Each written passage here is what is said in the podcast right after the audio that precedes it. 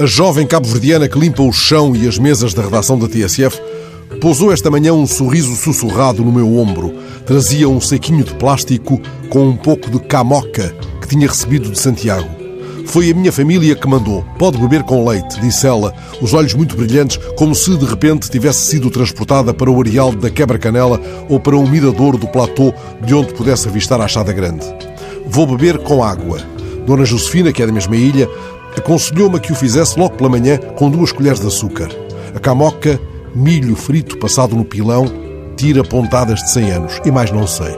Procurando no poço sem fundo da internet, fui remetido para um conselho de Teixeira de Souza, o escritor nascido na Ilha do Fogo, autor de Ilhéu de Contenda, o romance que inspirou o filme de Leon Lopes, premiado aliás em vários festivais. Teixeira de Souza, cujo centenário de nascimento foi assinalado em setembro, foi também um médico nutricionista com uma ação notável no domínio da saúde pública na Ilha do Fogo.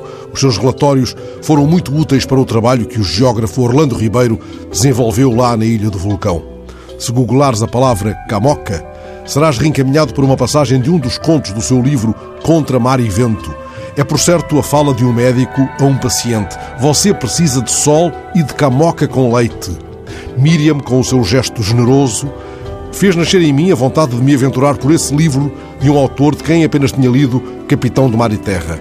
E se a ondulação for bonançosa, chegarei a bom porto, lendo também as mais de 200 páginas de O Mar das Túrbidas Vagas, o último livro de Teixeira de Souza, no qual o escritor retoma os versos do Mar Eterno de Eugênio Tavares. Miriam não sabe o que foi arranjar ao partilhar comigo um pouco de camoca que a família lhe enviou da ilha de Santiago.